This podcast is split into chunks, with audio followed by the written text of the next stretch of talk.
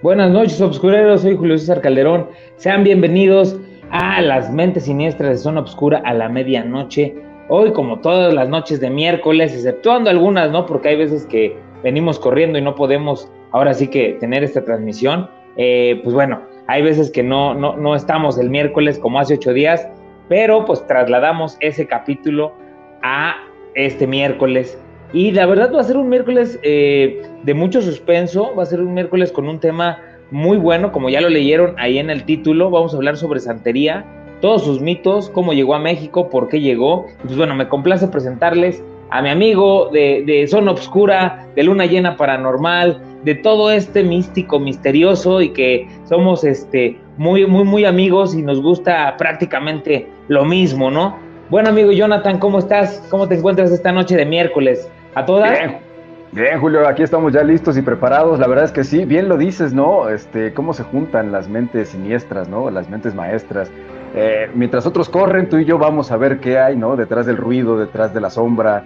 Eh, hemos coincidido en eso, ¿no? De que de repente en las pláticas de amigos la gente dice, dice, ay, ¿a poco ustedes no les da miedo? Le digo, pues sí nos da, pero nos gusta ir a ver, ¿no? O sea, sí, sí nos asusta, pero, pero, pero nos, nos, es más nuestro afán por saber qué hay, ¿no? Que más, allá de todo esto. Y pues le damos la bienvenida a toda la gente que esté lista y pendiente, y como bien lo dices, eh, hemos tenido de repente algunas situaciones, de cuestiones de trabajo, imprevistos, eh, cosas raras que nos han pasado a lo largo de, de, todo este tiempo que llevamos haciendo ya Zona Oscura a la medianoche, Luna Llena también. La verdad es que han sido programas muy padres, muy enriquecedores y que sin duda alguna han ido creciendo. Los temas cada vez han sido más solicitados, más requeridos, eh, nos, han, nos han propuesto ciertos temas. Ya me hicieron ahí propuestas para el, programa de la tercera parte que vamos a hacer de, de OVNIs el próximo mes. La verdad es que hay, hay varias cosas y también ya nos han propuesto varias cosas también para, para Zona Oscura, para investigaciones, para eh, temas. La verdad es que esto es, esto es, este mundo es muy amplio y yo creo que tenemos tema para una vez al mes, dos veces al mes, hablar de algo distinto sin repetir. Y la gente, pues lo importante es que la gente apoya, la gente le gusta, la gente quiere seguir eh, sabiendo más. Y este tema que traemos el día de hoy, híjole, yo no lo domino muy bien. Tengo una, una idea de lo que es todo esto por cuestiones de, de, que en mi familia hubo, hubo pues, no sé si decirles santeros, mi abuela y bisabuela como que hacían limpias, todo este rollo, no estaban tan metidas en eso, pero, pero sí sabían de esto, conocían, tenían los conocimientos, sabían hacer limpias, ese tipo de cosas, estos rituales, ¿no? Entonces, eh, conozco ahí muy escuetamente, pero seguramente es un mundo también muy extenso y, sobre todo hay muchas variantes, ¿no? Está la cuestión, se puede decir que, no sé si te haga que ver, a lo mejor digo una tontería, me corriges si estoy así, estoy mal, eh, tiene que ver con también magia negra y magia blanca, ¿no? Todo este tipo de cosas, ¿no? Mira, eh, todo, bueno, tienes razón. Todos lo, lo, lo abocamos a que es un poco de satanismo, un poco de magia blanca, un poco de magia negra y que tienes que despelucar gallinas y gallos y para que te vaya bien en la vida. Gatos y negros también. Gatos negros, chivos, caballos, o sea, dependiendo, ¿no? Claro. Y, pero no es como la creemos nosotros. O sea, eh, no, ni es satánica, ni, ni es este, ni es buena, ni es tan mala como la decimos. Es una okay. religión como cualquier otra, ¿eh? Ok. Perdón. Ay, perdón, perdón. Este, es una religión como cualquier otra Solamente que como viene de, de, de, África y en África, pues tú sabes que hay rituales muy distintos. Los mismos aztecas, ¿sí? Okay. Con la religión que, que, ellos profesaban, pues hacían este tipo de rituales y hasta humanos, ¿no? Ah, claro. ¿Qué nos cuentan estas películas? Hablábamos mucho de las películas, ¿te acuerdas? Este, ahora uh -huh. en, en, Luna Llena. ¿Qué nos cuentan las películas? Por ejemplo, la de, la de Apocalipto. Uh -huh. O sea, iban y arrasaban aldeas completas, enteritas, las aniquilaban.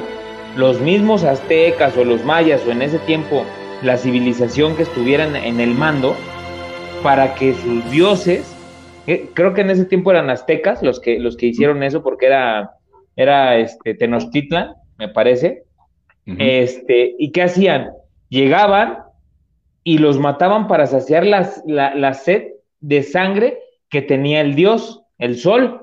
Para ellos sí. el, sol, el sol era un dios y pues lógico que eh, ellos, a, pesar de que eran avanzados, digo, los mayas eran mucho más avanzados que los aztecas en esta onda de las estrellas, eh, a pesar de que eran avanzados, ellos eh, se regían por eclipses.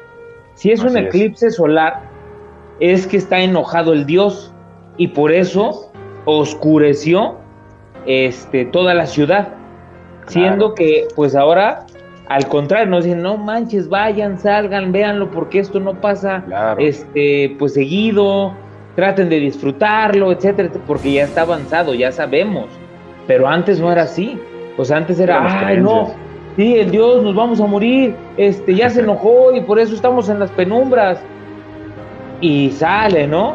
Ya agarramos a 10, pues hay que pepenarlos, órale, vamos a sacarlos. lo que duraba el eclipse, mataban y cuando ya llegaban con el último, pues lógicamente decían, ah, a veces pasaba eso, ¿no? Que el último se salvaba porque en el momento que ya lo iban a matar, se, volvía a decir, ah, eh, Dios quiere que te perdonemos la vida, ¿no? O el Ser Supremo, el Dios Sol quiere esto y esas creencias eran muy, muy, muy extrañas, ¿no?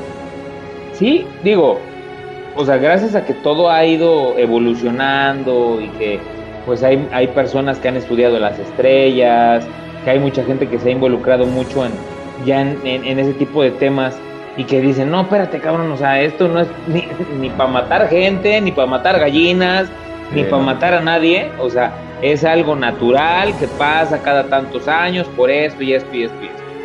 Entonces, ahí es donde, donde, donde viene todo esto de las religiones, hablando de, de, los, de los santeros, es que es una religión que viene, que llegó aquí por, porque llegó por esclavos, porque llegaron estos, eh, estos personas, estos eh, españoles, este, portugueses, franceses, a conquistar estas tierras también africanas, porque recordemos que cuando llegó Colón, aquí a la, América, él no ni siquiera estaba buscando la América, él estaba y quería llegar a las Indias. a las Indias. Entonces llegó de rebote y, yo, y, ya traía estos, eh, a estos esclavos negros, ¿sí? Que los traía como trabajadores, como, como su nombre lo dice, como esclavos, para que ellos no hicieran el trabajo duro. Entonces, así es como empieza a llegar realmente esta cultura, porque también ¿Qué hacían los españoles cuando llegaban a conquistar cualquier cultura? El cristianismo, destruir y, destruir desde los cimientos de la religión. Lo que tú crees no es eso, no es la realidad. Eso no es cierto. No sé si, no sé si tú me comentaste o lo hablamos alguna ocasión. Hay iglesias que están montadas en, templos antiguos, ¿no? De, todas las iglesias antiguas están todas, ¿no? Montadas Debajo hay cimientos de pirámides y... Están las pirámides. Sí. Entonces, las que se salvaron, bueno, pues, porque eran enormes, ¿no? Ya era más difícil. Pero, pero las, los pequeños este, lugares donde había estas congregaciones, pues fueron abatidas y montaron las iglesias ahí. Sí, o sea, es, eh, por ejemplo, fíjate que no eran tampoco tan pequeñas, ¿eh? Porque no sé si, si tú has tenido la, la oportunidad de ir a eh, Cholula, en Puebla, Cholula es una ciudad donde hay miles de iglesias. En cada esquina hay una iglesia. Es, una de las ciudades que tiene, que tiene más iglesias en todo el mundo. Y la pirámide, la zona arqueológica de, este lugar de Cholula, la pirámide más grande que todavía sigue enterrada. O sea, tú la visitas y haz de cuenta, y tú tienes, tú tienes que ir por, no pasadizos, pero sí son túneles, vamos, por adentro de la montaña, del cerro, y es la pirámide. Pero la pirámide se llenó de tierra o la llenaron, no sé cómo le hicieron, fue tapada, y en la punta está la iglesia. Ahí está la iglesia. O sea, dices, ¿cuántos años tuvieron que tardar para empezar, para, que, para, esperar a que se tapara, ¿no? Claro, claro. Ahí, ahí yo, yo lo veo como, como, en cierto modo, como ilógico que, que, pudieran esperar tantos años para que se tapara con tanta tierra y después colocar una iglesia. Yo sí creo, y ahí venimos a lo que platicamos el, el pasado este, Luna Llena Paranormal, que hablamos de ufología, que ahí es donde yo también creo que vienen estas mezcolanzas. Pero bueno, nuestro tema principal de a lo que íbamos es a la santería, ¿no? Quise dar como que esta, para que, para que este contexto para que nuestros amigos también entiendan que no es una religión mala, es, es como cualquier religión que tenía cualquier pueblo en aquel tiempo que estaba alejado de las manos de los españoles, de los portugueses, de los franceses, de los ingleses, de todos estos que vinieron a colonizar después, ¿sí?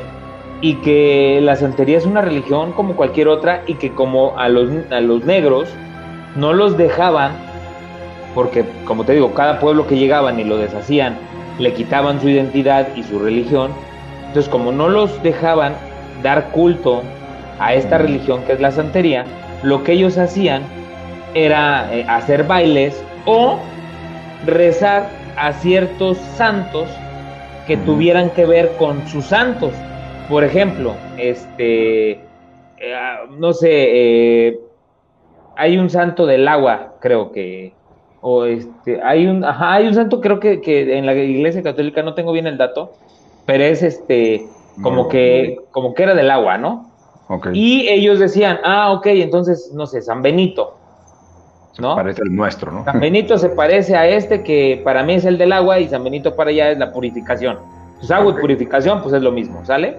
Entonces yo lo tomo como mi santo y le oro a mi santo para que no se den cuenta los españoles o las personas que me conquistaron que yo le estoy yo estoy siguiendo con mi religión. Simple y sencillamente estoy cambiando la imagen, vamos. Claro. Pero yo sigo con mi creencia. Lo, hicieron también en Brasil, sí, lo hicieron también en Brasil, lo hicieron en muchas en muchas partes del mundo que tenían religiones diferentes y religiones que no que no eran compatibles con la que ellos creían que pues, era en este caso la cristiana, porque todavía ni, ni, siquiera existía como católica, era la religión cristiana, ferviente a Cristo, ¿no? Entonces ahí es donde, donde empieza a llegar, ¿sí? La santería a varias partes del mundo. Llega a Cuba, que es una de las más grandes, Cuba es una, es una de las sedes más grandes de la santería, ya existe la santería cubana, que es muy diferente de la santería nigeriana, que la santería nigeriana todavía es más del culto este de matar gallinas y de, que, no sé si has visto estos videos o nuestros amigos que nos comenten también, si han visto estos videos en TikTok y en todas las redes sociales, donde, donde ponen un como muñeco y encima le ponen como algo de paja y empieza, fum, fum, empieza como, y empieza a levitar y todo, y no te, no te explicas, la verdad, cómo es que hace eso. Claro. Sí, está. Sí, ahí. ¿Te perdimos? No, no, no, adelante, ah, Perdón, es que pensé que te habías quedado pausa, dije, creo que ya lo perdimos. No, sí, la verdad es que hay, hay muchas variantes, bien lo dices, y, de verdad, de fondo, de fondo, la santería como tal no es mala. De fondo tiene un propósito bueno que es el ayudar, el sanar, el, conectarte con, Dios, con un ser supremo y que éste te ayude ¿no? a sanar tus males, que esa es la, ahora sí que la originalidad de esta, de esta, de esta religión, de la santería. Se ha ido distorsionando, se ha ido cambiando por las diferentes creencias también de los diferentes grupos de santeros que existen en el mundo, ¿no? como bien lo dices, la cubana, la nigeriana, que tienen diferentes creencias, diferentes maneras o diferentes métodos de hacerlo. ¿Y qué pasa? pues de repente en México, como siempre, adoptamos un poco de acá, un poco de allá y creamos tal vez la, nuestra, la, única, ¿no? Que tiene un poco de todas, seguramente. Y lo más interesante es que también de repente pues le metemos a esta onda de que ya confundimos la tontería con la brujería, ¿no? Exactamente. O sea, que no está, o sea, no está peleada una con la otra, también tenemos que decirlo, ¿no? O sea, sí es un poco algo de, de, magia, ¿sí? De, ritos. Nosotros, órale. Hablando de gritos, ¿no?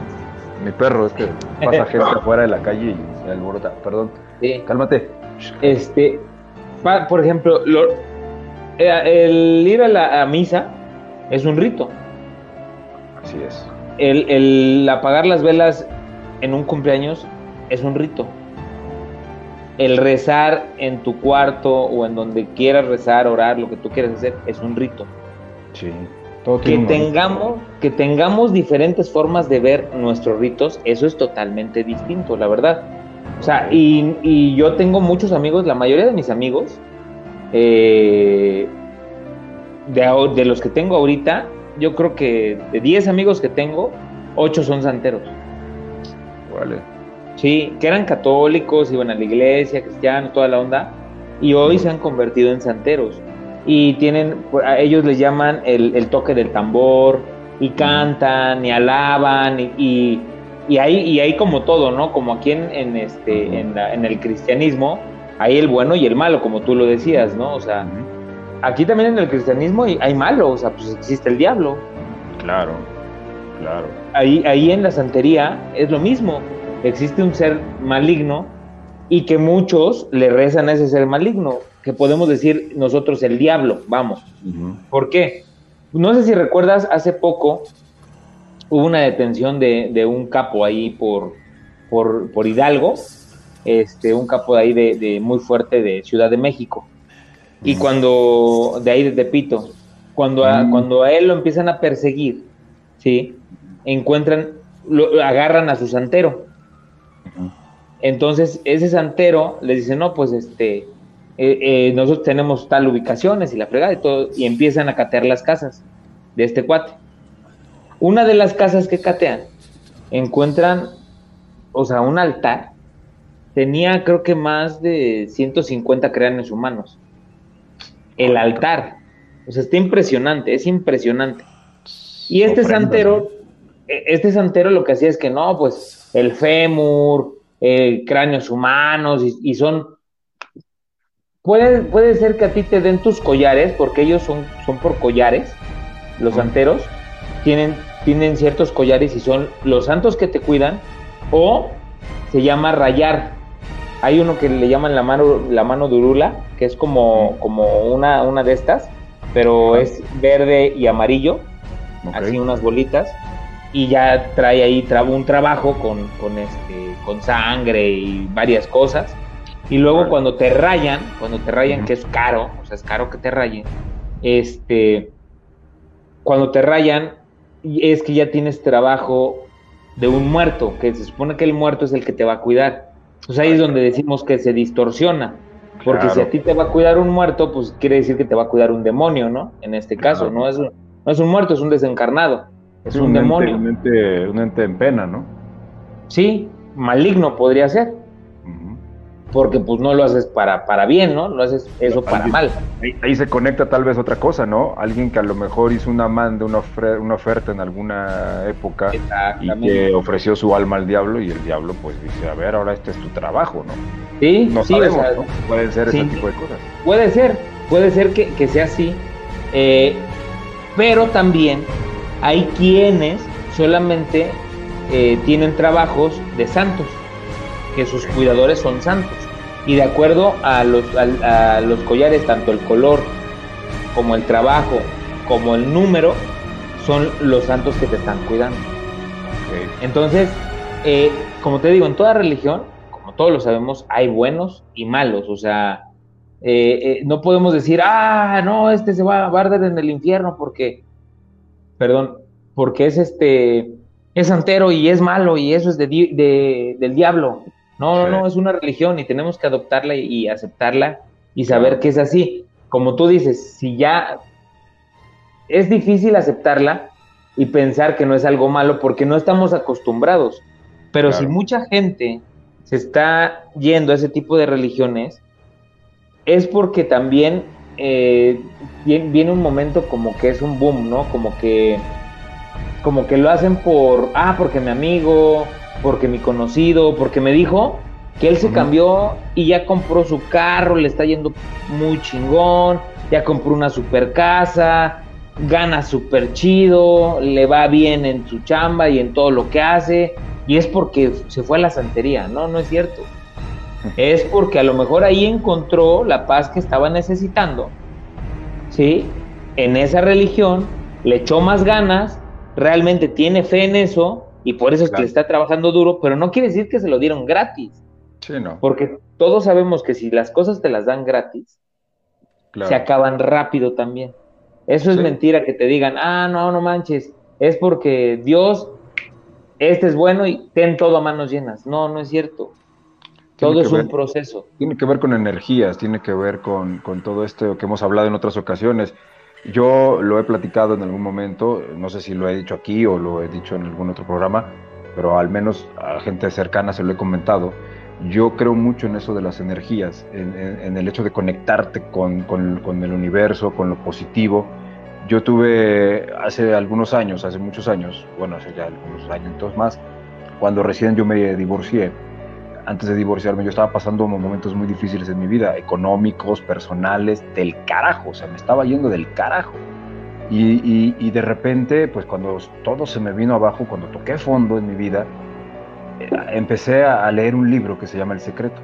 Y donde ahí te empieza a hablar de cosas de energías, del positivismo, de conectarte, todo este rollo y de verdad, al momento de que yo lo entendí, porque esto se trata de entenderlo, de tú conectarte, no nada más por leerlo ya te va a pasar como obra de, de magia todo esto, como lo queremos ver con la santería tal vez, sino es cuando tú ya tienes fe, cuando tú ya crees en ti, cuando crees en lo que estás haciendo, cuando te conectas con ese universo. Es lo mismo que pasa con la santería, cuando tú ya tienes la fe y te conectas con eso que estás creyendo, que te están dando, pues en ese momento tu energía cambia y en ese momento empiezas a atraer las cosas positivas, a atraer de tu vida las cosas que te van a dar la productividad y por eso dices, ah, es que sí me está funcionando. Si no es más que nada por lo que tú estás logrando de tu interior hacia afuera. Exactamente. Mira, por ejemplo, les voy a leer algo así súper chiquitito que de, lo que... Antes vamos a saludar a las que están conectadas. Ah, sí. Para que no se nos vayan a ir. Aquí a Kenji Aris, la saludamos, que anda conectada desde hace rato. Gracias, gracias. María Estela, como siempre, está conectada y al pendiente. Normetit Luna también. Saludos, buenas noches. Eh, Kenji anda compartiendo aquí la, transmisión, qué bueno. La, religión yo, ¿qué? Yoruba. Yoruba. Yoruba. Ahorita les voy a contar un poquito de eso. Ah, el palo mayombe también dice. Palo mayombe, exactamente. Una es con santos y la otra con muertos. Sí, lo que nos platicabas tú precisamente, Julio. Sí. Justamente eh, es el que es el que te acompaña. No, no sé qué. Ah, el, muerto. Sí, lo que estabas diciendo justamente. Pero bueno, ahí están. Saludos a todos y a los que eh, nos están viendo en cualquier otro día. saludos, un fuerte abrazo. Eh, o escuchando también a través de Spotify. Sí, los que nos estén escuchando a través de Spotify. De hecho, eso era lo que, lo que les quería comentar ahorita, como en este corte informativo. Que recuerden ir a todas las, este, las redes sociales de Zona Obscura a la medianoche darle clic en suscribirse, activar la campana de notificaciones, compartir, dejar su like y comentar. Es importantísimo que vayan, si van a escucharnos a Spotify, que vayan, que nos dejen cinco estrellitas, que nos dejen un comentario chido, porque eso hace que más gente nos escuche.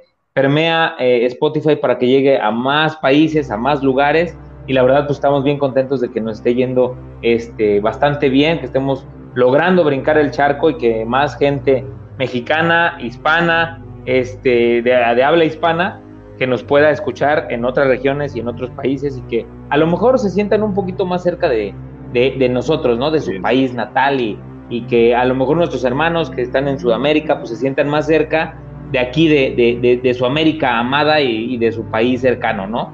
Entonces, pues invitarlos también a YouTube, a que en YouTube eh, vayan, se suscriban, también compartan, activen igual la campana, igual por Facebook. Eh, pues ahora sí que en todas las redes sociales que estamos, Twitter, Facebook, Instagram, eh, YouTube, eh, ¿qué más me falta? Creo que, ah, y Spotify. Instagram Spotify, ajá, Instagram, donde subimos ahí imágenes, fotos, este, pues de todo lo que, lo que vamos haciendo. Y pues vamos a ir haciendo ahí un, un cataloguito ahora que, que, ya vamos a iniciar un poco las, las investigaciones y toda esta onda. Acuérdense que tenemos eh, ya ahí una, una en puerta que nos vamos a ir a, hacer un recorrido bien chido por, por los conventos que, que, son muy famosos aquí en, en, el estado de Morelos. Y pues bueno, que, que, se conecten con nosotros, compartan. Un saludo a todos nuestros amigos que nos están escuchando en otros países, porque como bien lo dije hace ratito, la verdad eh, estamos bien contentos porque ya nos están escuchando en Japón, nos están escuchando en Alemania, nos están escuchando en Canadá, en Brasil, en Honduras, en Alemania, en, este, eh, me parece que también, eh, bueno, aquí en México también nos están escuchando, creo que en Indonesia no estaban escuchando ahí, tenía, teníamos unos, unos cuantas personas, este, Colombia, a todos nuestros hermanos, nuestros amigos, de verdad, qué padre que, que se estén conectando con nosotros, qué padre que les esté gustando eh, todo lo que estamos haciendo, todo este contenido que lo hacemos pues la verdad con muchas ganas y con mucho empeño y pues siempre tratamos de hacer cosas mejores. Los que están aquí en Cuernavaca, sintonícenos, acuérdense que estamos una vez al mes por el 100.1 eh, W Radio Morelos en Luna Llena Paranormal. Ahí nos pueden escuchar en el radio y vernos por, por, por, Luna Llena Paranormal, por W Radiológico y por Zona Obscura a la medianoche, totalmente en vivo. Pues bueno, ya que hice este corte informativo, pues vamos un poquito a, a, la, a, la, a, la, historia que les quiero contar. No es una historia como tal, es una investigación que busqué eh, por internet y que me apareció muchísimas cosas porque aunque me gusta todo esto, no soy experto en, en, en la materia de, de la santería. Tengo muchos amigos, muchos amigos este, metidos en ciertas y en diferentes religiones que van de la mano de la santería porque hay que ser bien, este, eh, eh, tener una, un criterio bien, bien, bien plasmado, bien bajado, eh, donde la santería no es la religión que permea a todas, ¿eh? O sea, la santería es una religión de muchas que existen en África Palo Mayombe es otra religión muy distinta y el vudú es otra religión totalmente distinta que nosotros pensamos que el vudú viene de la santería y que es la que crea estos muñequitos que se supone que se te clavan, que te clavan algo, te pasa algo y te, duele y esto y otro. Que aquí nosotros siempre adoptamos de todo, ¿no? En México es donde se da eso de, de tener de todo, ¿no? Que, es una, que pensamos que es una sola, pero no es así. Son distintas religiones. Pero la verdad, eh, yo sí les puedo decir que, perdón, si no investigamos y si no sabemos que hay distintas religiones, eh, pues la verdad nos estamos yendo como por la más fácil, como por decir, ah, esto es magia y esto es malo y esto no es cierto y no le están rezando un santo y no están siendo buenos. No, no es cierto tenemos que, aceptar que hay muchas religiones que, que, todas, todas, todas, todas tienen su porqué, porque por algo están aquí. No nada más fue porque se, hay, hay algunas que sí, a algún loco se les, se les ocurre y empiezan a hacer cosas, pero aquí, o sea, si vemos todo lo que hacen con sus rituales y con todo esto, vemos que son religiones que sí tienen muchos años que ya están aquí en el planeta Tierra y por algo llegaron, por algo son de, de regiones eh, exactas y de regiones eh, eh, alejadas una de la otra, porque pues África con Europa no está muy lejos, no está muy lejos, pero son religiones totalmente distintas, porque en cada lugar las sembraron así, ¿no? Y tenemos que aceptarlas.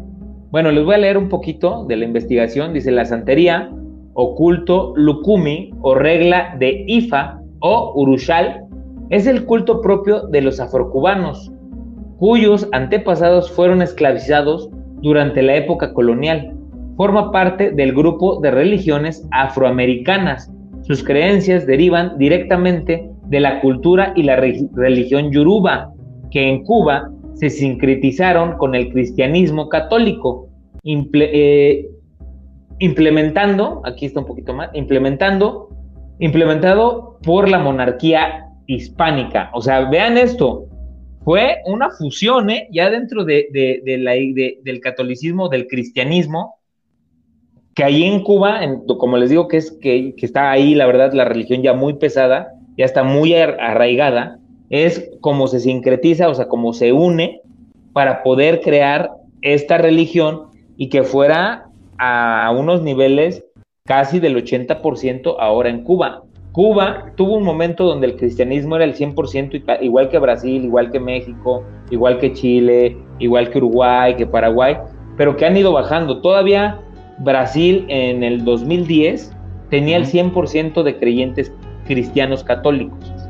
Hoy en día ha bajado un 5 o 10% de esa creencia. Eso es importante que tengamos esos datos de todas estas religiones. Bueno, les cuento un poquito más. La santería comenzó a ser practicada por los antiguos esclavos negros y sus descendientes en la mítica occidental de la isla de Cuba, que La Habana, que se eh, extendió a la mitad oriental y luego por las demás colonias a las que llegaban los yurubas en el Caribe, Puerto Rico, República Dominicana, Venezuela y Panamá. En la Cuba colonial, sus rituales se debían practicar en la clandestinidad porque eran eh, marginadas y perseguidas. La revolución cubana provocó la emigración de santeros a España, los Estados Unidos, Italia, entre otros. El, el comunismo perdón, trajo consigo la eh, secularización de manera desde mitad del siglo XX. ¿Qué quiere, decir? ¿Qué quiere decir? Que se expandió, ¿no? Que se expandió en, el siglo XX. Eh, se considera, perdón, desde la mitad del siglo XX, su consideración social ha cambiado favorablemente y ahora muchos santeros de todo el mundo eh, peregrinan a la isla de Cuba. Actualmente las religiones principales en Cuba son la religión católica y la yoruba, que era lo que les comentaba ahorita, sin que tengan que ser excluyentes, o sea, sin que una le pegue a la otra, o sea, viven en común acuerdo y no hay ningún problema. Por eso lo, que les digo que no es mala, y no es mala, o sea, es una, es una religión, al menos por parte de los practicantes de la religión africana. La Iglesia Católica no reconoce a la santería como culto cristiano, sino pagano. Hay que decir que desde los tiempos milenarios y ancestrales, siempre la Iglesia, en este caso, o, la fe cristiana, siempre ha marcado este tipo de, de cuestiones, ¿no? Donde dice, ah, no, si no crees en lo que yo te digo, ¿sí? O en la religión que yo profeso, entonces estás mal y por eso pones esa etiqueta. Claro. Entonces, vamos a hablar un poquito de la terminología. Durante el régimen colonial fue común referirse a ella como culto lukumi, que proviene de la expresión yoruba oloku, eh, que quiere decir amigo mío.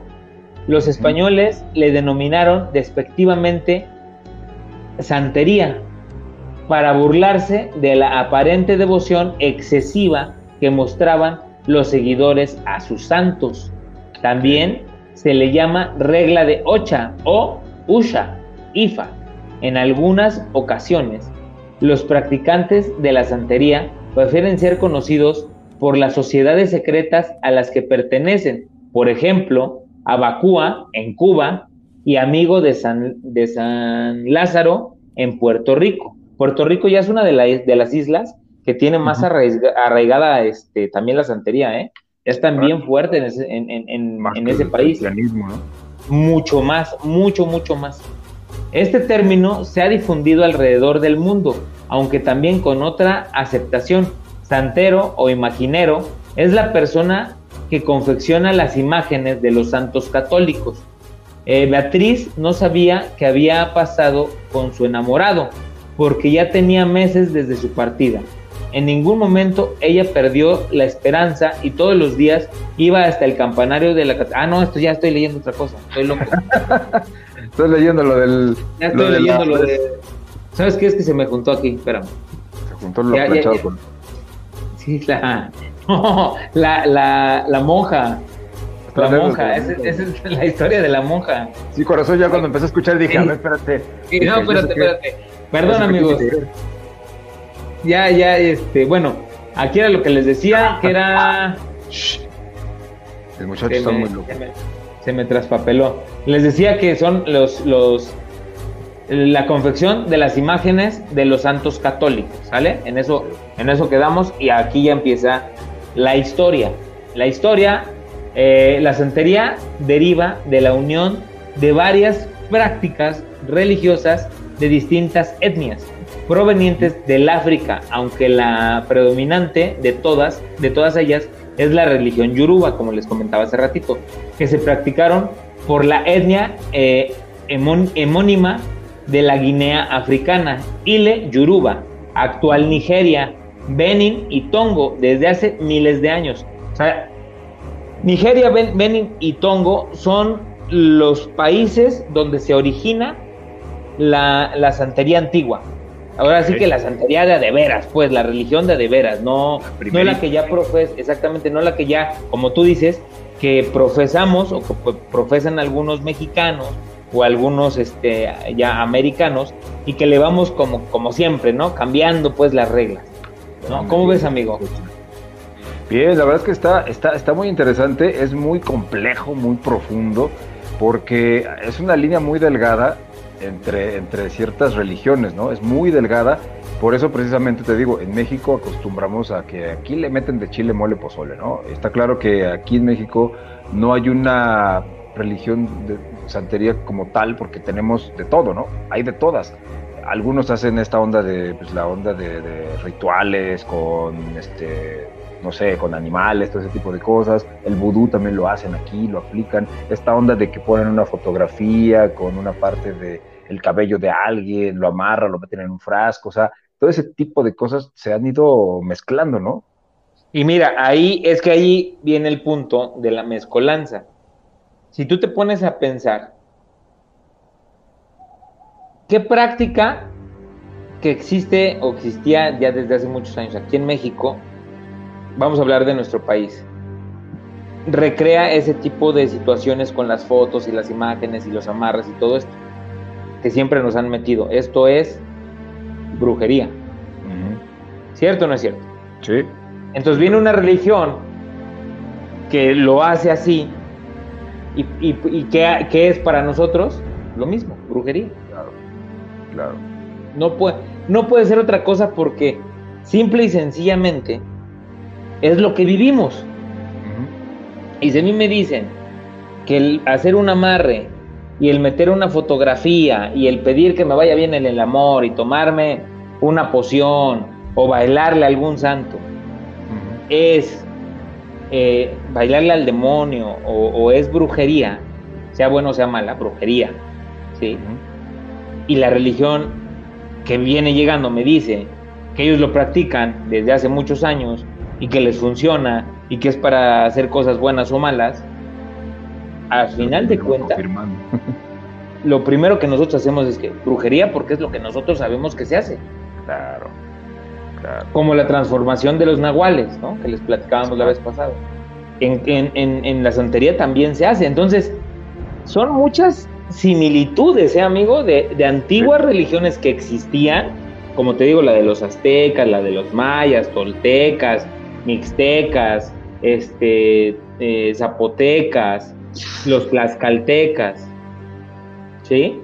Son todas esas religiones que existían en aquellos, en aquellos tiempos y que alguien se las tuvo que haber enseñado.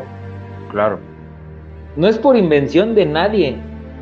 Sí es en base al control, porque no también podemos decir que en el antiguo Egipto también se hacía, ¿eh?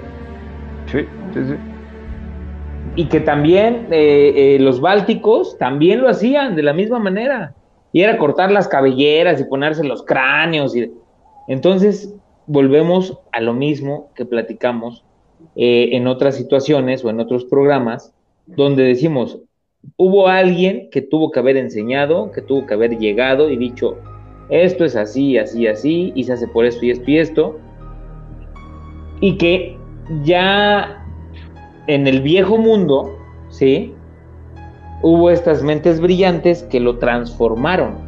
Claro. Pero también iba por ahí, porque yo me acuerdo que en el inicio, o sea, no me acuerdo porque lo viví, sino porque lo leí, pero en, el, en, el, inicio del cristianismo también mataban por todo. Sí, claro. Por ser bruja. La Guerra Santa, ¿no? La Guerra Santa, las cruzadas, este, este, ah, pues desde la época de, desde la época de Herodes, cuando pasó lo de que querían, este, matar a todos los niños primogénitos, Cristo, ¿no? Para, para evitar que, que, llegara el, ahora sí que el Mesías, ¿no? El rey, el Mesías. la, historia que nos cuenta el catolicismo.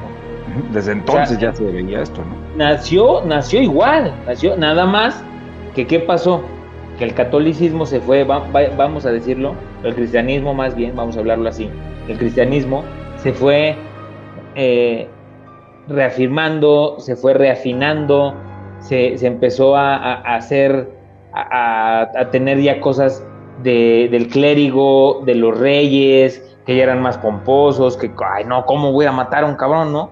No, pues mejor, este, ofrendas. Ah, ¿qué vas a ofrendar? date 20 latigazos porque fuiste malo. O sea, ahí también es el sufrimiento. Claro. o tráeme, o tráeme 20 vacas, tráeme 20 chivos. También se hacía. Trae tu, diez, tu diezmo de esto, de aquello. Y viene a cambiar, como, no sé si, recuerdas también, el Viejo Testamento, el Nuevo Testamento, es un antes de Cristo y un después de Cristo. Claro. Cuando viene a cambiar el catolicismo, ¿sí? Es cuando, cuando, cuando Dios da a su Hijo, muere por todos los pecadores y comienza una era distinta. Y ahí cambia la religión. La religión cristiana. Cambia por completo y se vuelve más, ¿cómo lo diremos? No tan sanguinaria, entre comillas, porque pues también cuando fue lo de, lo de la cacería de brujas, pues también fue por, por, por la iglesia, o sea, fue por, por, el, por el cristianismo, ¿no? En la época de la colonia, cuando anduvieron matando mujeres, porque se supone, o sea, esa, esa, ese tema también lo vamos a tener muy, muy cañón, porque se supone que esa matanza viene a raíz de que Cristo, de que Jesús tuvo descendencia y que la descendencia de Jesús fue una niña, fue una mujer. Así es. Pero eso, eso lo vamos a platicar en otro tema. Ahorita vamos a seguir con la santería. Hay una película de eso. Sí, exactamente. De, un libro que yo leí de Dan Brown. Dan Brown. Que ver con eso, donde se habla de que era una. El famoso cáliz no era realmente un cáliz físico, sino era una mujer, era una persona. Bueno, pero ya lo hablaremos.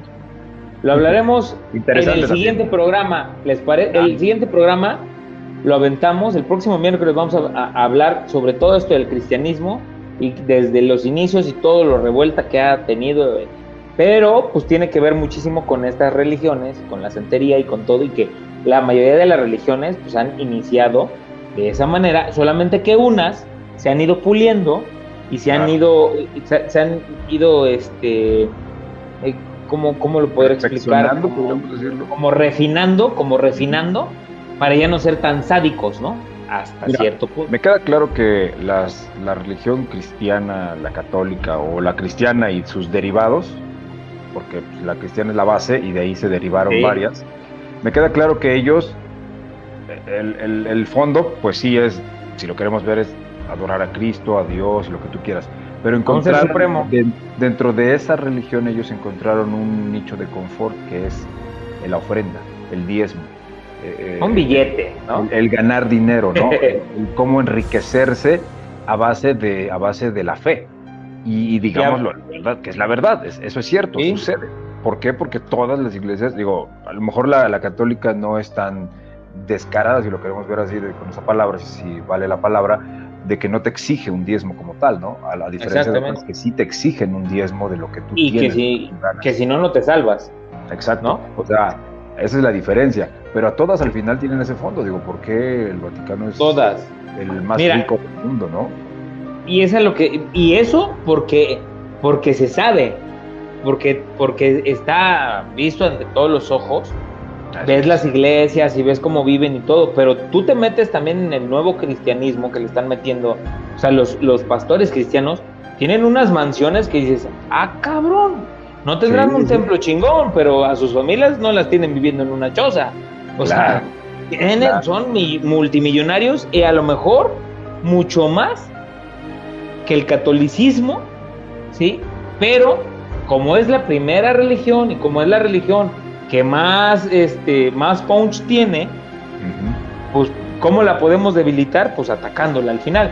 Yo no lo justifico, yo como les he dicho, yo no, yo estoy a favor de la fe más no de las, de las instituciones. Claro. Porque yo sé que las instituciones hacen muchas cosas, como tú lo has dicho, ¿no? Todas se vuelven ricas. Yo estoy igual. Yo, yo lo viví, yo, perdón, yo lo viví muy de cerca, muy de cerca en Estados Unidos. Eh, me tocó saber de una persona, digo, no voy a decir nombres ni nada, me tocó saber de una persona que, que, iba a una congregación cristiana y después él formó su propia congregación cristiana, se volvió hasta pastor y todo el rollo. Y dices, y la verdad le iba bastante bien. Entonces dices, ya descubrieron dónde estaba realmente la manera de, billete. de lograr el sueño americano, ¿no? Finalmente, ¿no? Al final de cuentas. Claro. Y, qué triste que a veces se lucre con la fe, ¿no? La verdad es que sí, porque a veces, a veces si no tienes lana, pues, no puedes bautizarte, no puedes este, hacer tu comunión, no puedes hacer esto, aquello, casarte, tiene que haber lana. El supuesto aporte voluntario, pero a la, verdad, la verdad no es voluntario, hay que darlo porque pues, si no, no te dan el papel o no te dejan hacer el trámite. Sí, exactamente, o sea, y te digo, en todas las religiones existen. ¿Por qué te digo que todas las religiones existen? Porque, como te digo, que tengo muchos amigos que están dentro de la santería, hablando otra vez del tema. O sea, por ejemplo, el, la, mano de Urula, creo que se llama, o sea, te cuesta entre 14 y 20 mil pesos. Ay, caray. La cintita, o sea, el trabajo. Entonces no es barato, ¿eh? No. O sea, que, que venga, que venga un, un cuate santero fregón de Cuba, de, unos países así, te vale 70 mil pesos. que venga, que venga el canto del tambor y te vale 70, 80 mil, 100 mil, dependiendo del sapo la pedrada. O sea, por ejemplo, yo tengo un conocido que él conoció al santero de Marc Anthony, de J. Lo, de todos esos famosos y yo te puedo apostar, te puedo apostar lo que sea, ¿sí? Si lo tuviera lo que sea, pues, pues no tengo mucho, pero te lo podría apostar a que no te cobran 100 dólares. No, no, no, no seguro que no. Seguro que Seguro te cobran miles de dólares, miles, miles, miles, miles. Entonces, también muchos amigos me han dicho, carnal, la neta, yo he ido con unos compas que se supone que, son santeros y que son ya paleros y que son ya aquí este, yurubas y que yo, ya son acá top chido, según, y después voy con güeyes que realmente son, son la, lo chingón en esta onda y me dicen, oye, a ti no te hicieron trabajo, a ti no te hicieron nada, te sacaron el billete. Nada más. O sea, sí, fuiste con cuates que eran, la verdad, que pues, no valían la pena. Pero para saber, o sea, ahí es donde dices, pues para encontrar un sacerdote, un pastor que realmente pues sí cuida su rebaño. Sí, sí, sí, sí. Digo, es como todo. Solo, pues solo Cristo. sí, y, y, te digo, de ahí, desde que existe un Dios, se ha matado en su nombre. Claro. En la religión que tú quieras. Por eso hablo de un Dios. Por eso hablo de un Dios y, Dios le llamemos a Buda, le llamemos a lo que le llamemos. se ha matado en su nombre y se ha, y se ha hecho una empresa, ¿sí? Inmensa y con mucha lana desde que existe, desde que existe en todas las religiones habidas y por haber. No podemos decir que una religión es la chida y es la santa y que no es cierto que se han hecho ricos. Al menos ese es mi punto de vista y eso es lo que yo opino. Si nuestros amigos que nos están escuchando y nos están viendo opinan, opinan algo distinto, estaría padrísimo también es leerlos, escucharlos y que pues, nos manden su opinión porque es válido. Aquí lo que queremos es hacer eso, o sea, tener un vaivén de ideas para que pues a lo mejor lo que tú me dices, pues yo digo, ah, pues sabes que sí es cierto, no lo había pensado así. Tiene razón. Que nos digan, si estamos mal también, ¿no? Si consideran que estamos mal. Así es, exactamente. Yo pienso como tú, fíjate, igual, exactamente. Yo, yo, yo soy de la idea de que antes me decían, es que tienes que ir a la iglesia para pedirle a Dios y rezar y, pedirle y que Él te escucha cuando vas a la iglesia. Y antes de niño decías tú, pues sí, no, ahora le creías. Pues ya de grande, cuando tienes tu criterio, dije, yo no necesito ir a una iglesia, yo tengo comunicación directa con Dios. O sea, en el momento que yo quiera, me entro, entro en un estado de trance, me concentro, oro, medito, rezo, le pido con fe, con fervor y ahí está mi conexión con Él, porque al final de cuentas somos una energía libre que va a volar, que va a trascender, ¿no? A donde quiera que esté. Entonces, realmente, realmente, tú, bien lo dices, son, son instituciones que fueron creadas por el hombre para precisamente en nombre de Él pedir, este, exigir, quitar, en su momento las guerras que eran en nombre de él, o sea, todo ese tipo de cosas, ¿no? Entonces yo por eso también, yo con las cuestiones, eh, templos y todo eso, yo lo respeto y respeto a la gente que cree y que va y que el, curita va y le dice, ay, curita, le confío y le doy esto y esto. O sea, yo tengo, ahora sí que, respeto, pero no comparto. y es aceptable, ¿no? Al final es aceptable.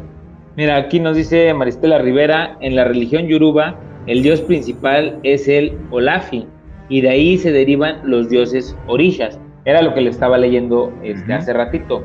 Orishas. bueno, orishas. Les, voy, a contar, les voy a seguir platicando sobre, sobre eh, un poquito de la historia de, de la santería. Dice, los yorubas alcanzaron su apogeo cultural y político durante los periodos del reino de Benin y el imperio Oyo, disuelto en el siglo XIX, momento en el que se intensificarían la inmigración africana a América, en los cuales se daba el inhumano comercio de esclavos africanos para ser llevados en masa al Nuevo Mundo.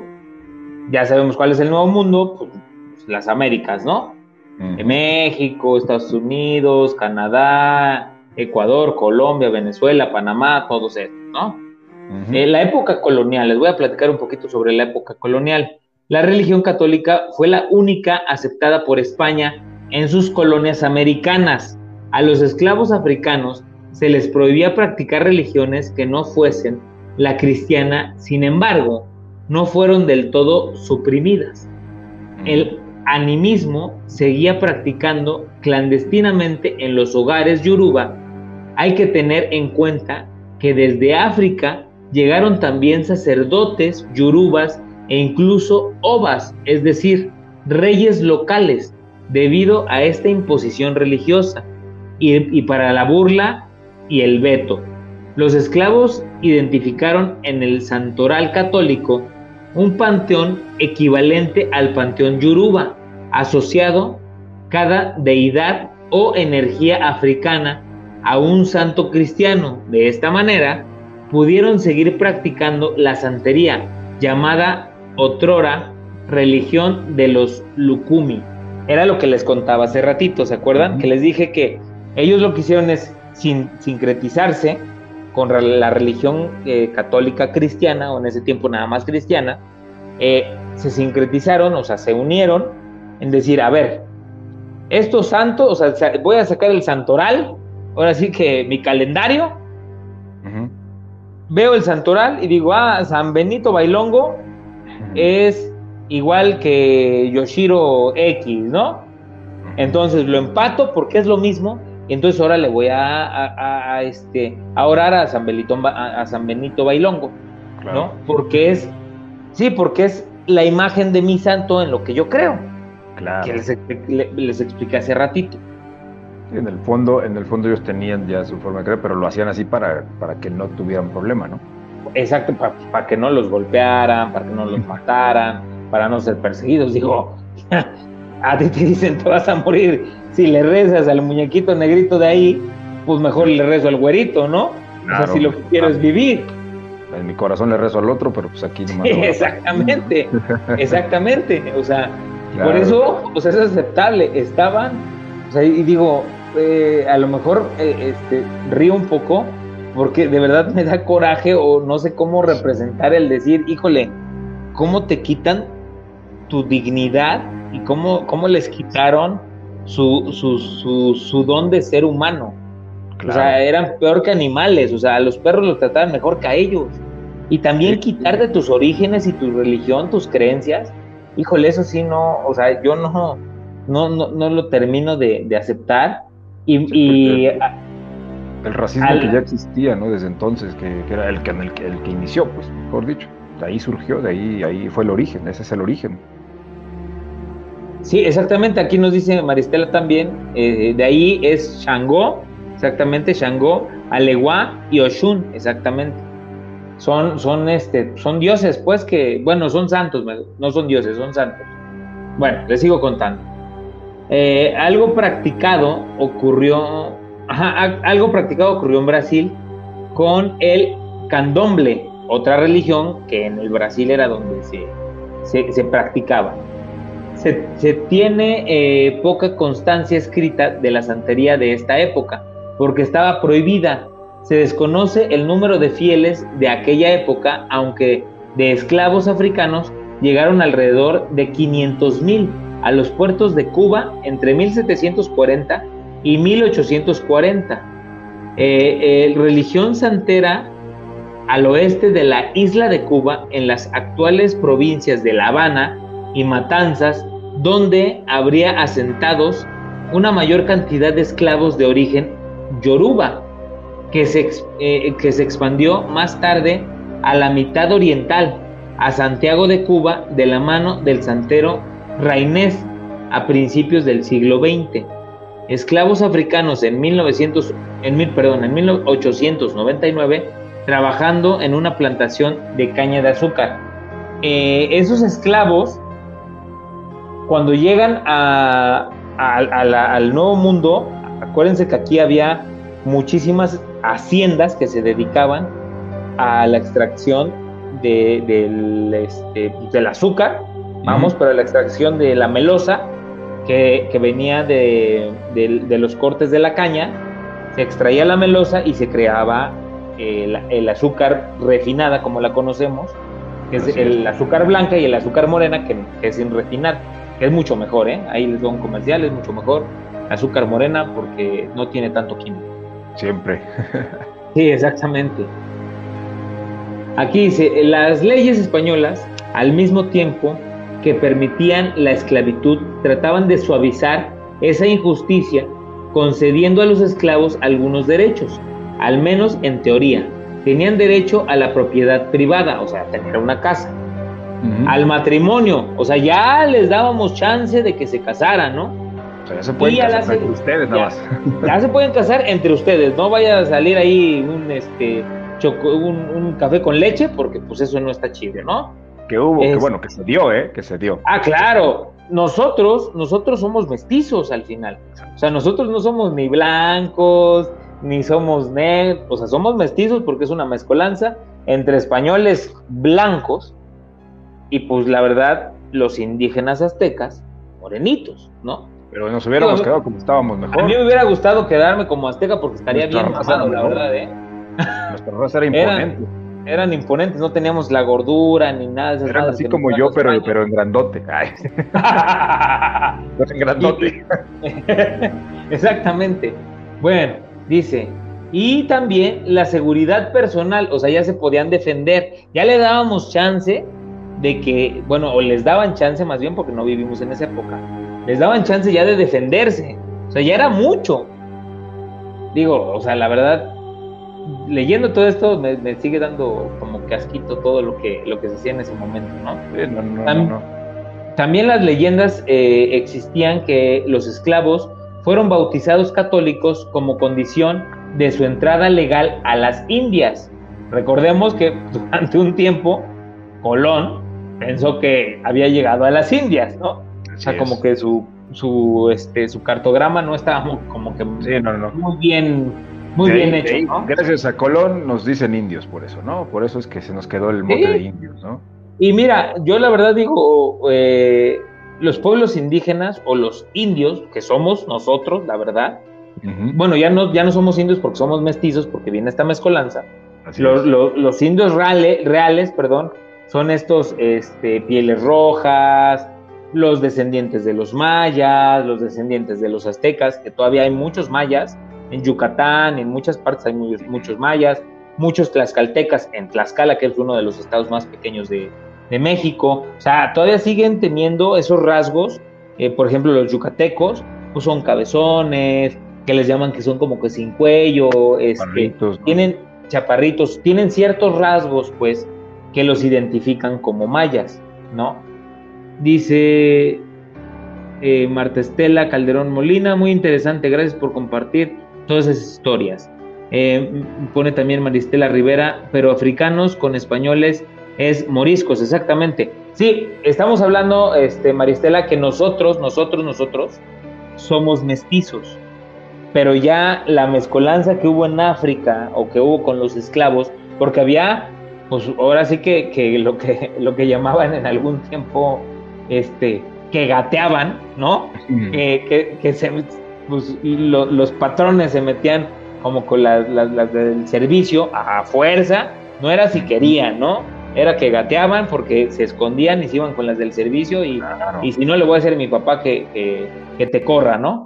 y sopas. Y ahí se dieron muchos hijos, como lo dice este, María Estela, que son moriscos, que son, no son, son una mezcolanza entre blancos y negros, y la raza negra como tal la reconocemos. No hablo y no digo despectivamente negros, o sea que, la palabra negro no, no es algo despectivo, sino que las razas, exactamente, las razas así se dividen, ¿no? Nosotros somos mestizos, los españoles o aquellas razas blancas, europeos, este, morenos, etcétera, ¿no? Porque se da también mucho esto, muchas, muchas veces esto este, también marca mucho el, ah, es que es racista porque le llaman negro, no, no, no, así se le llama la raza.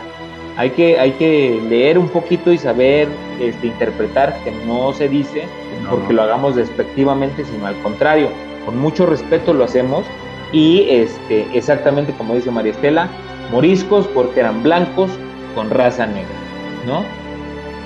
Eh, les, les, les, sigo contando un poquito aquí. Eh, ya, no, ya, ya llegamos a una hora, vamos a extendernos un poquitito más. ¿Qué te parece, amigo? No, súper bien. un poquito interesante. Más, la, historia para que tengamos más. Y, si, y, si, y si nuestros amigos nos, nos mandan ahí en eh, este, un mensajito si quieren que sigamos este, otros 20 minutitos más, pues aquí nos, seguimos, llegamos a la, a la, hora 20 sin ningún problema, ¿va?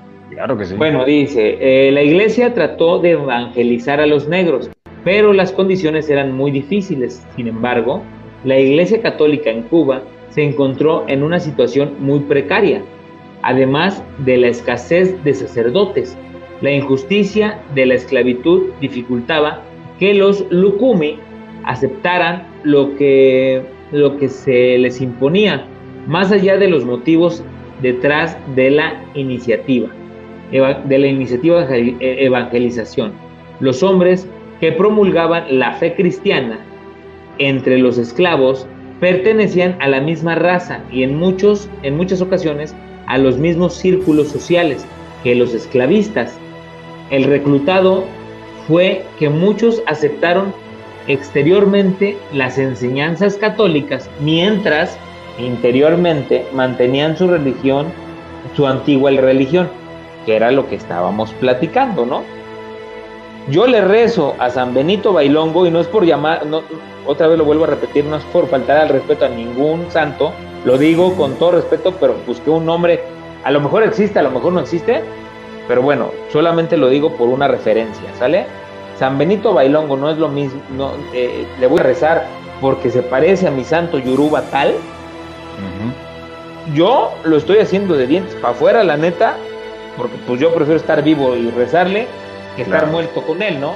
Entonces, pues me la voy a aventar sin broncas, sin broncas. ¿Ustedes qué piensan, amigos? ¿Tú qué piensas, amigo, de esto? O sea, digo, todos pensamos en salvar la vida antes que nada, ¿no? Claro. No, mira, era, era parte de un proceso también de aprendizaje para ellos, ¿no? De entender que, que, que, no podía, que en el interior no iba a cambiar su fe, pero que tenían que adaptarse a esos nuevos tiempos por ellos, por su familia, por, por estar bien, por tener quizás hasta comida, ¿no? Tener un techo donde vivir, comida. Por estar vivos. Sí, por estar vivos, o sea, realmente era eso. Exactamente, o sea, yo les quiero preguntar a todos nuestros amigos, ti, amigo, si viviéramos esa situación, ¿qué haría cada uno de nosotros?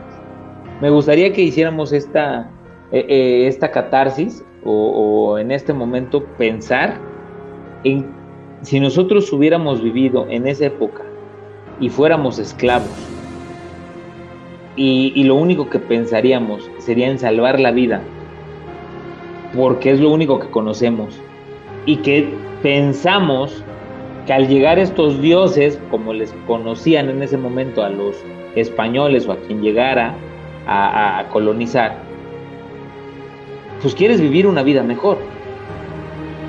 Quieres estar en este mundo y en este plano y con tu familia de una manera mejor. Hoy lo seguimos buscando. ¿sí? Y hoy la esclavitud se ha tornado de distinta manera. Hoy somos esclavos del trabajo de un horario, de un trabajo, de un sueldo, de, los aparatos, y somos esclavos. Es la realidad.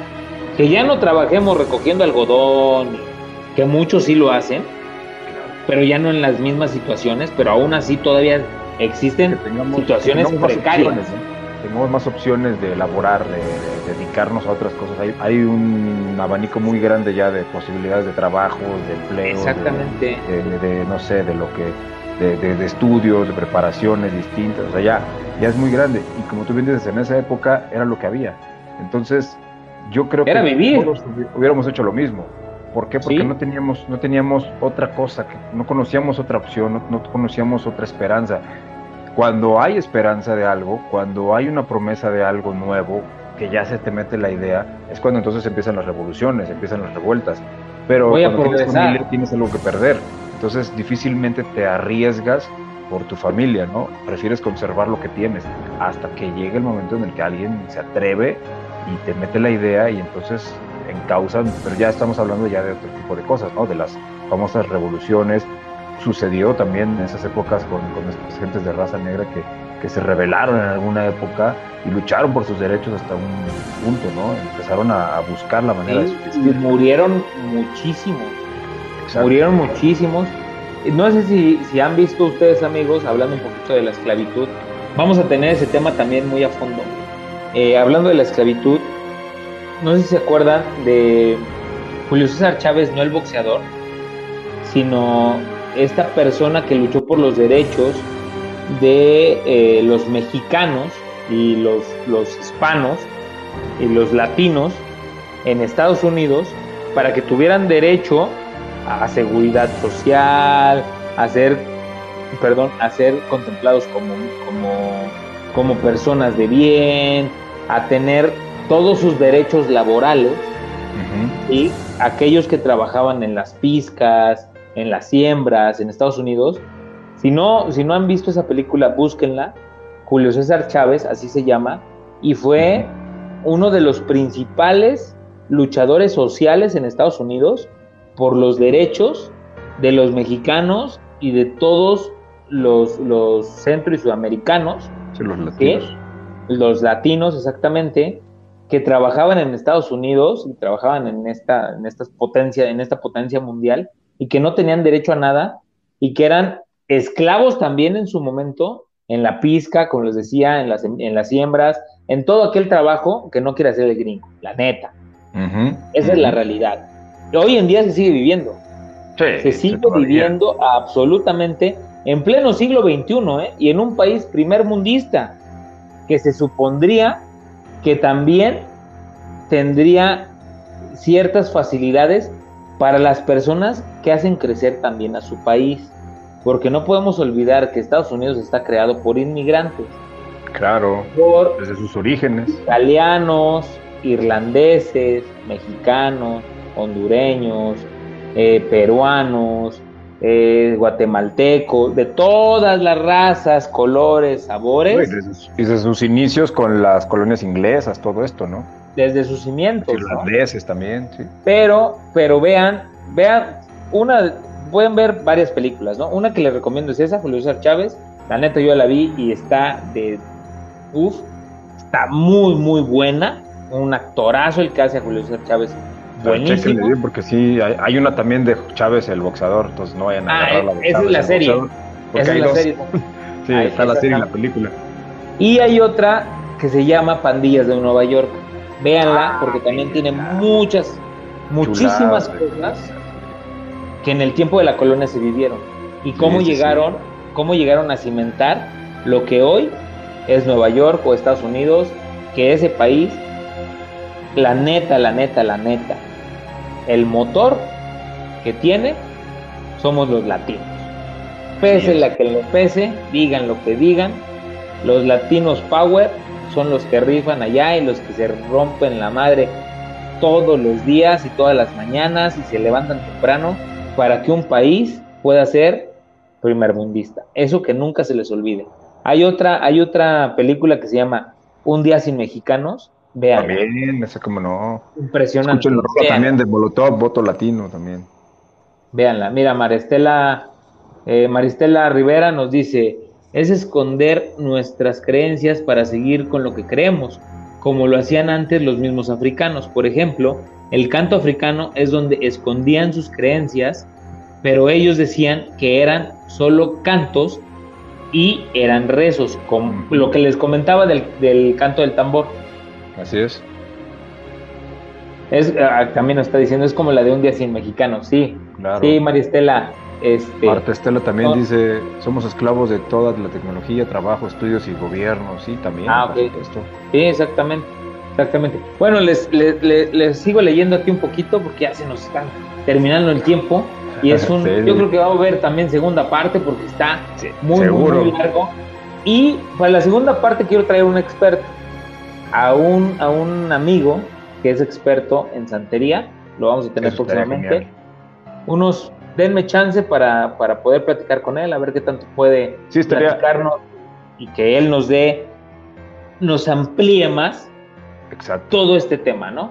Pero bueno. Sería bueno ya meternos ya en la parte de los de los rituales, de los hechos, de, las formas. Teórica, la teoría y la, y la práctica, ¿no? Ahora viene la práctica para saber qué onda, cómo, cómo, cómo ocurren, que nos cuente alguna anécdota, historias así más, más tenebrosas, que seguramente debe haber muchas cosas raras que también les han pasado, ¿no? Como en toda religión. Y eso estaría, eso estaría genial también escucharlo. Sí. Bueno, mira, dice, eh, ejemplo de sincretización.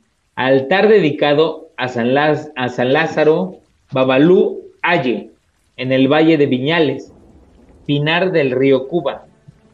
En el gran libro de la santería, Delegado Torres, el autor describió la oración a San Froilán, donde expone y demuestra que dicho santo, desde el punto de vista del sincretismo, pudiera de una manera sincretizante con la deidad Yoruba Oshain, lo cual acentúa todo este estudio la Universidad de la Teología de la Santería, una de las heredadas de la cultura yoruba, es decir, la santería cubana. O sea, nada más para que vean que ya existe una universidad que tiene teología de la santería. ¿Sí?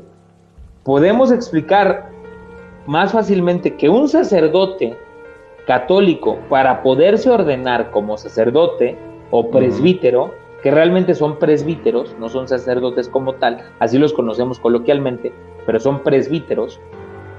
para, ser, para ser presbítero o sacerdote, tiene que estudiar teología. ¿Qué hace la teología? Te enseña o te da la facultad de poder eh,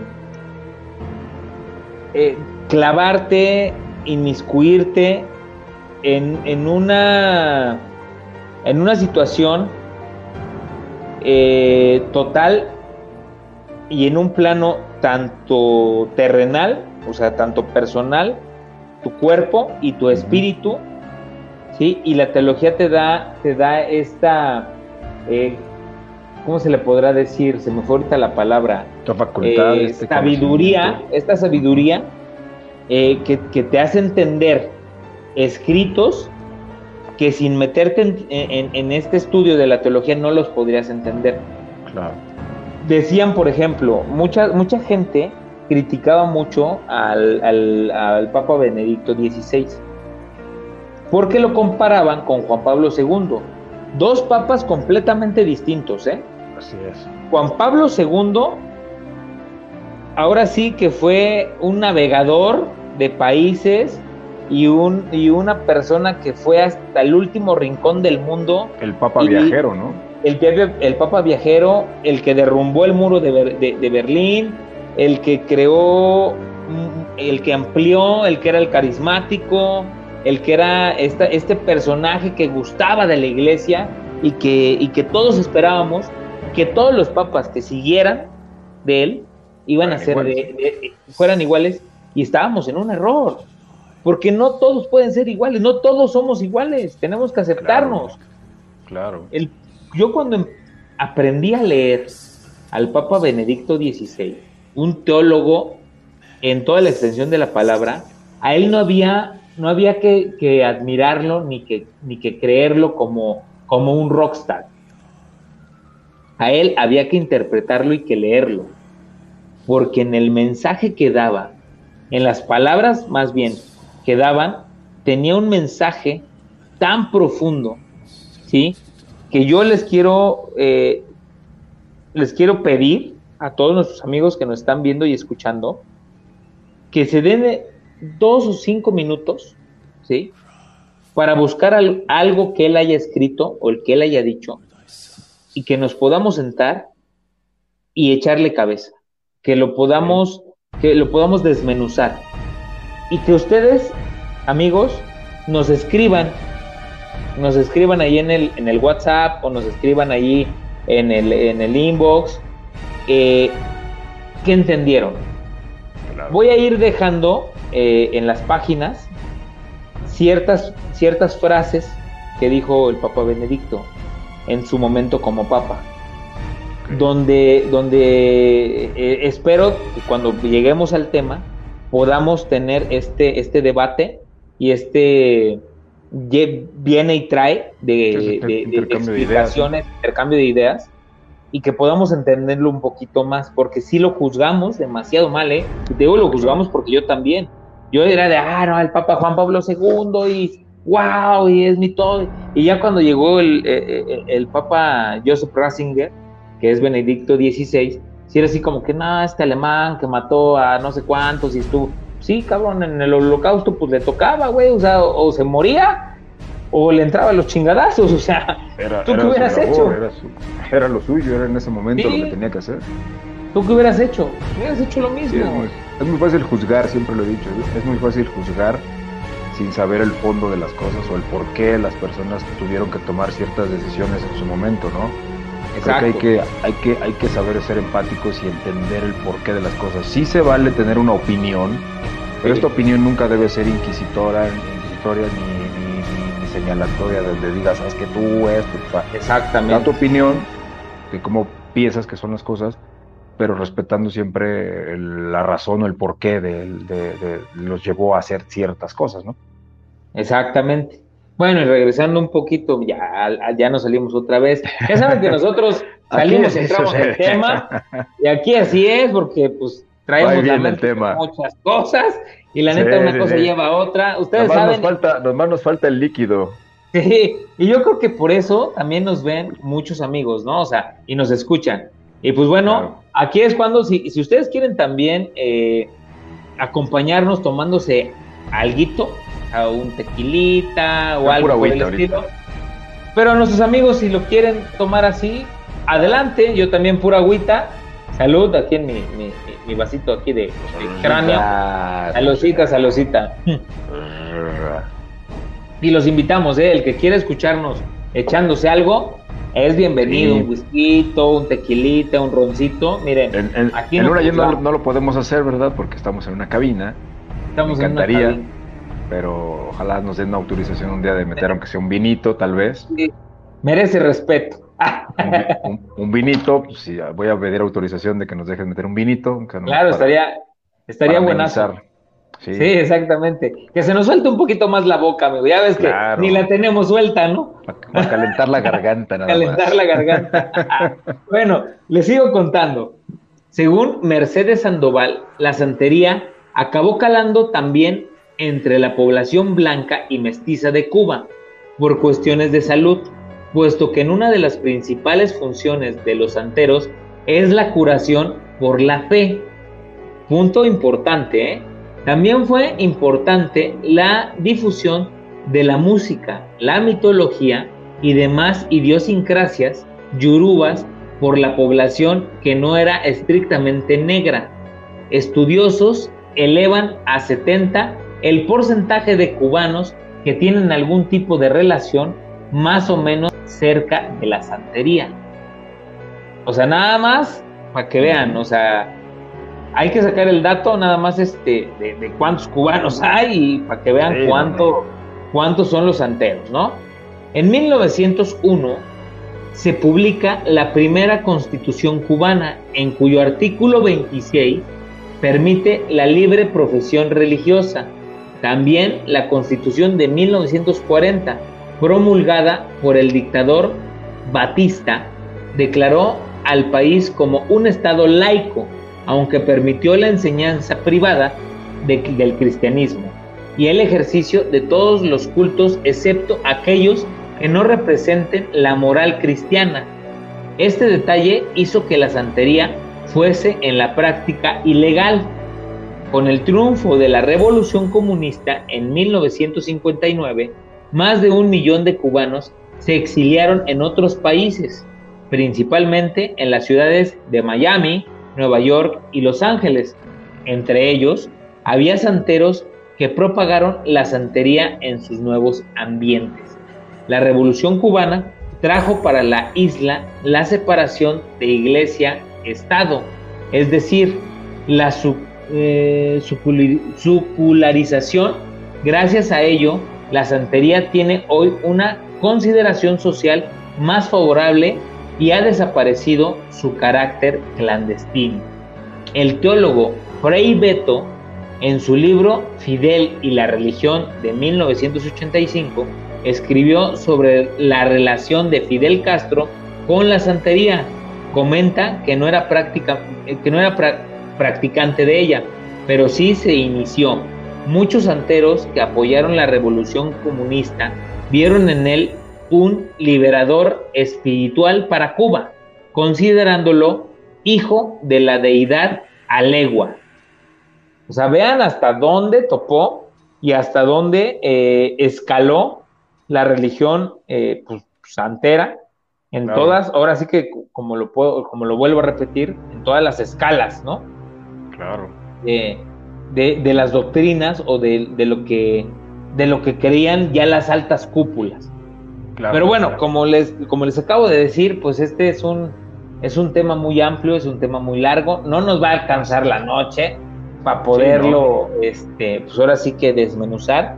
Ya estamos en una hora 20 minutos, nos fuimos un poquito largos y yo creo que es momento de terminar este, este capítulo y esperar una segunda, una segunda, eh, un segundo capítulo de, de, la santería donde les vamos a platicar un poquito más, porque falta muchísimo, ¿eh? Esta es la primera, la primera parte de mi investigación. Y pues bueno, amigo, ahora sí que, te queremos escuchar. ¿Tú qué piensas de todo lo que te, he platicado, de lo que te, he leído? Este, ¿Cómo ves esta onda de, la religión santera? Pues mira, lo que eh, comentando un poquito de lo último que estabas diciendo, ¿no? De cómo fue creciendo, creo que ha ido creciendo a la par, igual que, el cristianismo, ¿no?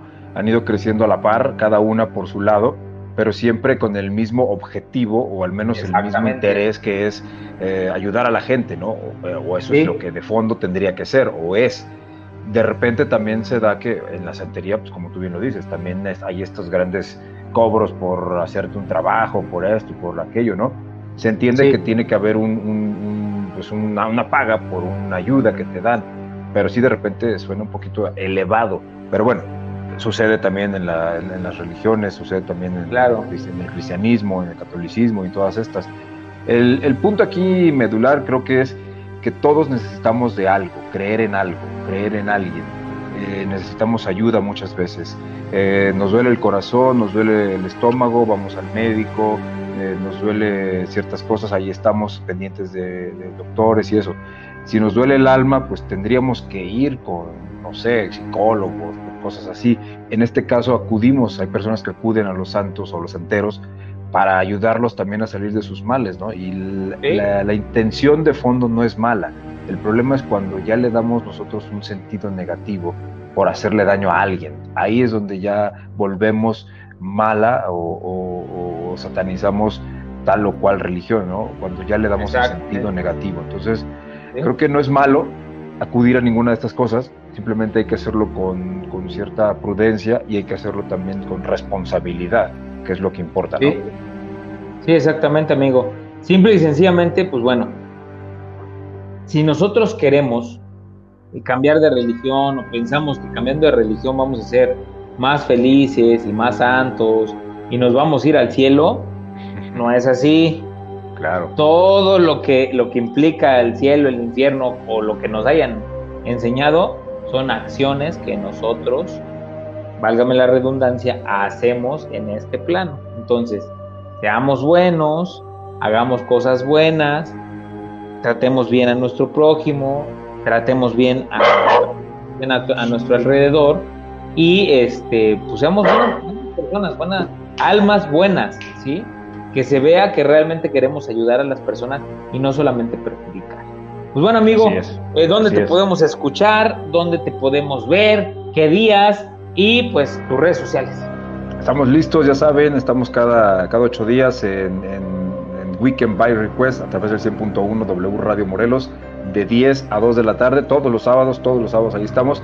Y cada mes, cada mes en noches de luna llena. La próxima luna llena cae el 16 de abril, que es sábado 16. Espero que nos acompañen a las 8 de la noche en este nuevo horario que estamos estrenando, que la verdad nos fue bastante bien.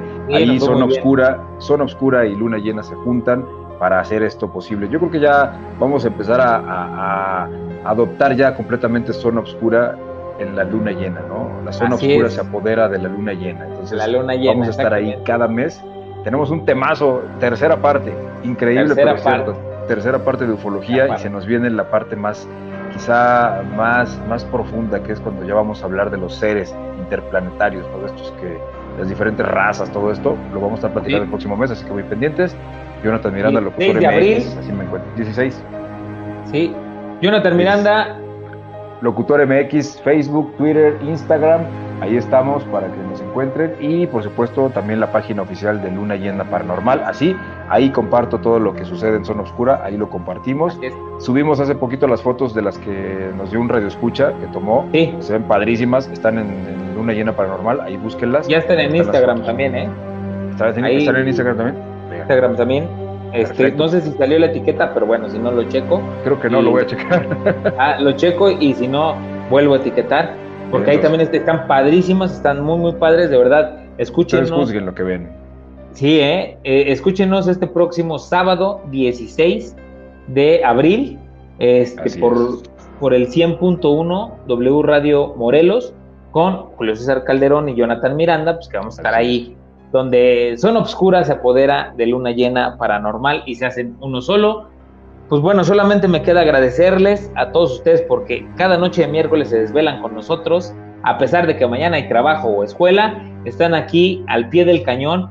Vamos a traer segunda parte de la santería y pues bueno, recuerden seguirnos en todas nuestras redes sociales, Facebook, Twitter, Instagram, YouTube eh, y también por Spotify, vayan, compartan, activen la campana, este, perdón, suscríbanse y compartan estas transmisiones. Nos ayudan muchísimo compartiendo estas transmisiones porque así llegamos, como les digo, a más personas y podemos seguir haciendo muchos, muchos, muchos, muchos temas. Y, este, y ahora sí que pues cada semana seguir aquí con ustedes. A mí solamente me, me, queda agradecerles. Yo soy Julio César Calderón. Me pueden encontrar en todas las redes sociales como Jupe102. Eh, y pues ahí les, subo muchísimas cosas en Instagram, Son Obscura la Medianoche, en todas las plataformas de, de podcast y de todos lados. Pues bueno, y recuerden amigos que si tienen miedo, este ya no es el momento de huir. Yo les deseo, junto con Jonathan Miranda, dulces pesadillas. Nos estamos escuchando la próxima semana. Bye bye.